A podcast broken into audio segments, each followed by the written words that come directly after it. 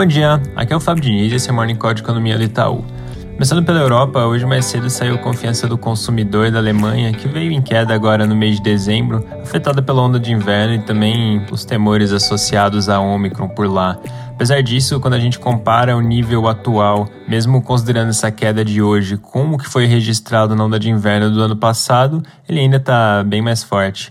Ainda falando sobre a Alemanha, mais medidas para conter a propagação da variante Omicron por lá devem ser discutidas hoje ao longo do dia. Os jornais destacam que pode sair alguma coisa na linha de, por exemplo, limitar o número de pessoas em reuniões privadas. Na França, por outro lado, pelo menos por enquanto, o governo não parece estar planejando mais restrições. Quando a gente olha para números de Covid na Europa como um todo, novos casos parecem estar dando sinais de moderação e hospitalizações estão ok quando a gente olha para países como França, Itália, Espanha e o próprio Reino Unido também. Nos Estados Unidos, por outro lado, tanto novos casos quanto hospitalizações seguem em alta.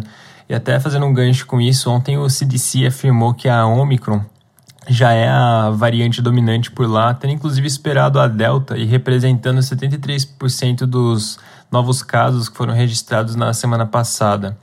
Já continuando nesse assunto e passando para o Brasil, quando a gente olha os dados de Covid de modo geral, eles mostram um dado tranquilo. É, quando a gente olha, por exemplo, para dados mais tradicionais, como o próprio novos casos e óbitos. Mas tem um número que a gente também olha bem de perto, que é o atendimento para pacientes com quadro respiratório e também suspeitas de Covid na cidade de São Paulo.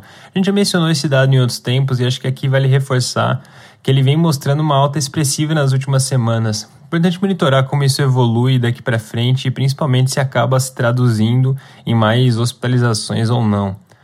Do lado político, ontem a votação do orçamento acabou sendo adiada por falta de acordo e os jornais destacam que tem dois pontos principais que estão gerando impasse. O primeiro, questão do valor do fundo eleitoral, e o segundo, o reajuste salarial para policiais federais, que foi um pedido feito pelo próprio presidente Bolsonaro.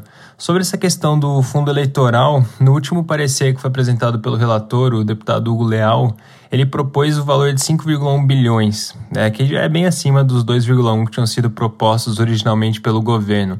E pelo que vem sendo reportado, tem pressões tanto para tornar esse valor mais alto quanto mais baixo. Em todo caso, os jornais também destacam que esse impasse não parece que é tão grave a ponto de precisar adiar a votação. Então, o mais provável parece ser que o orçamento seja votado hoje mesmo, dando início com isso ao recesso legislativo. É isso por hoje, um bom dia.